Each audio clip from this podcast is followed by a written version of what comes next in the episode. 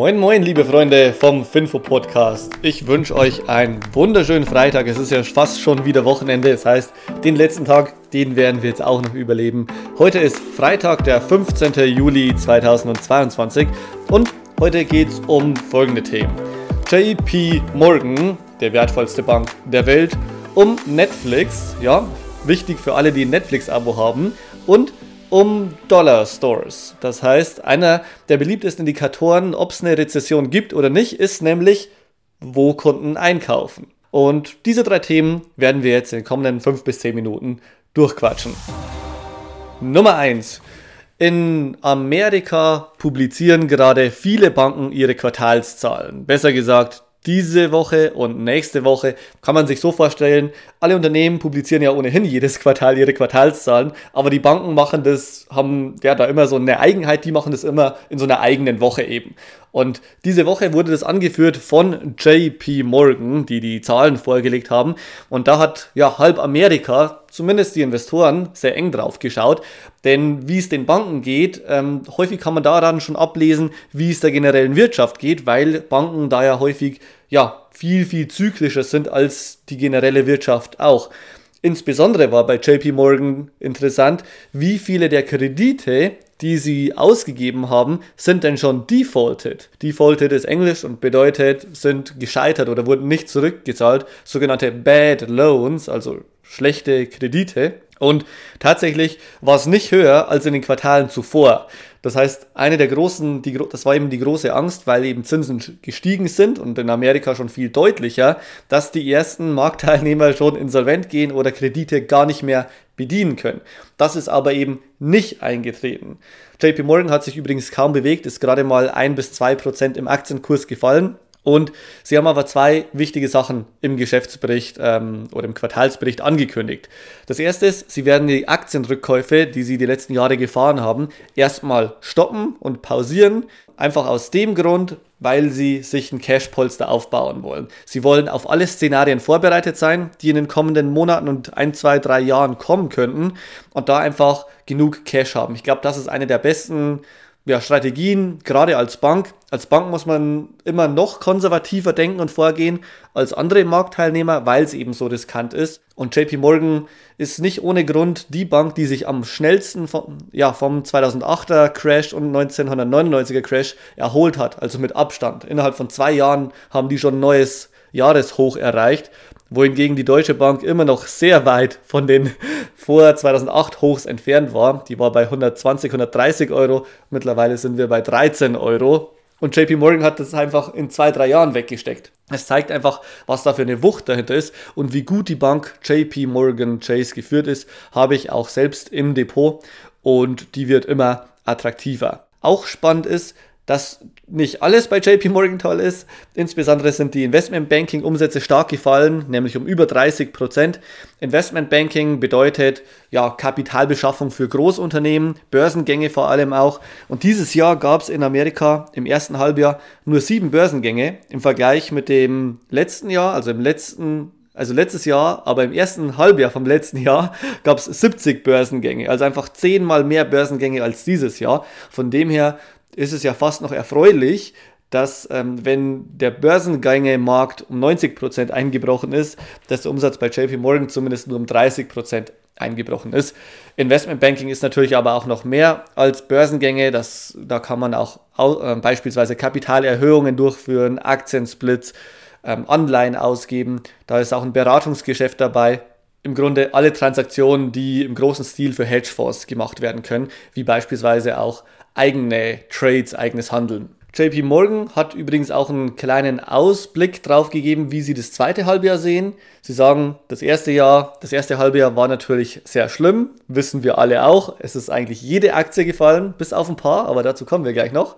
Und JP Morgan Chase Asset Management, das ist die Vermögensverwaltung für Institutionelle, die gehen davon aus, dass das zweite Jahr deutlich besser wird. Also sie erwarten jetzt wieder normale Renditen in diesem zweiten Halbjahr von 3 bis 5 Prozent. Also auf Jahresbasis sagen sie, normale Renditen sind so 6 bis 10 und weil es jetzt ein Halbjahr, halbes Jahr ist, 3 bis 5 im zweiten.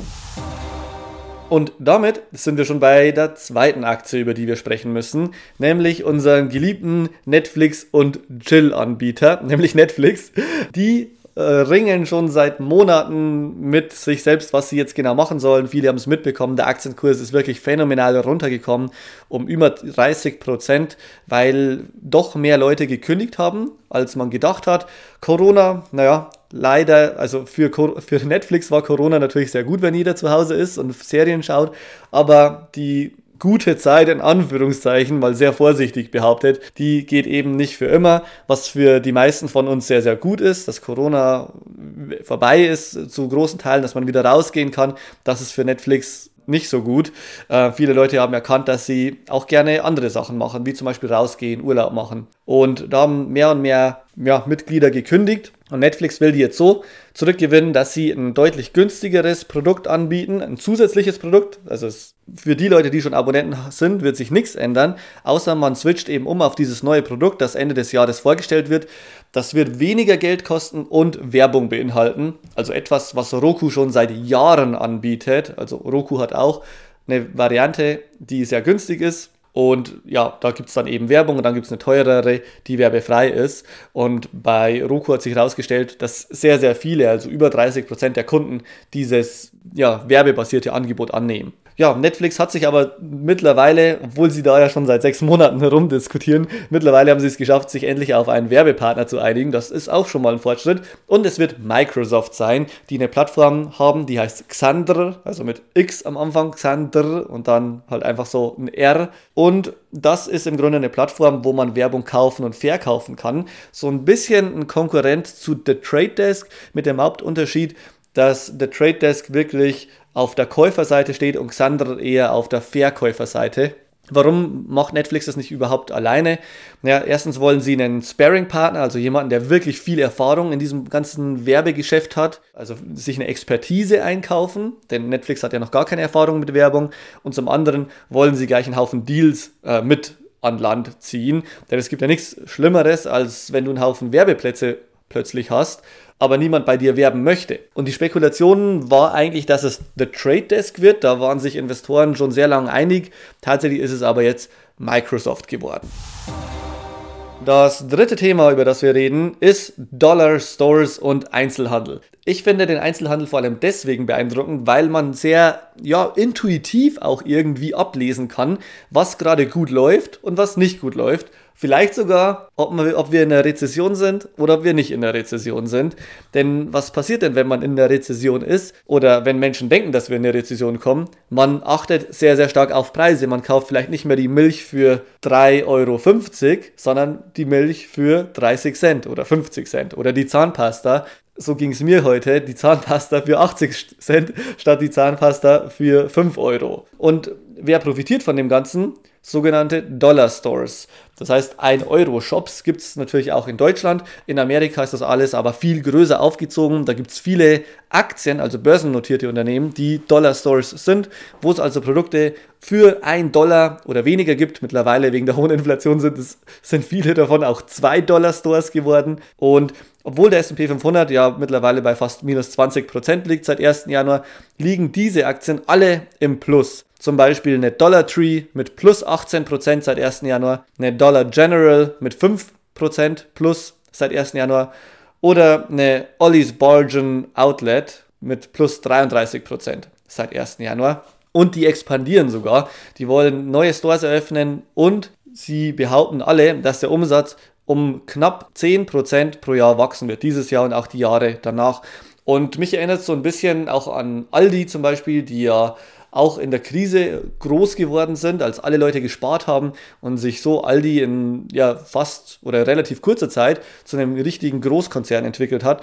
Und ich glaube, dass wir vieles von dem auch ja, bei diesen Dollar Stores sehen könnten, dass die einfach von diesem Trend profitieren. Was ich auch ganz ja, interessant finde, es gibt nicht diese eine große Rezession oder diese eine große Krise, die alle betrifft und plötzlich geht es allen Menschen und allen Firmen schlecht, sondern ich glaube, jede Krise ist eben auch so idiosynkratisch, also speziell zugeschnitten auf irgendwas, wie zum Beispiel auch Corona, was sehr schlecht für Hotellerie und Tourismus, aber eben sehr gut für Netflix und Zoom und alles, was irgendwie Software und Work from Home ist, Lieferdienste und so. Und jetzt, wo es eben wieder in die Freizeit geht, ähm, geht es eben diesen Unternehmen jetzt wieder schlecht, aber es geht halt den anderen Unternehmen gut, wie zum Beispiel Fluggesellschaften, Hotels und, weil jetzt Leute mehr auf Preise achten, eben auch den Dollar-Stores. Schreibt mir gerne mal, was ihr dazu denkt. Ähm, ich freue mich, von euch zu hören. Schreibt uns einfach eine E-Mail, findet ihr in der Beschreibung. Und ansonsten wäre es uns einfach noch wichtig,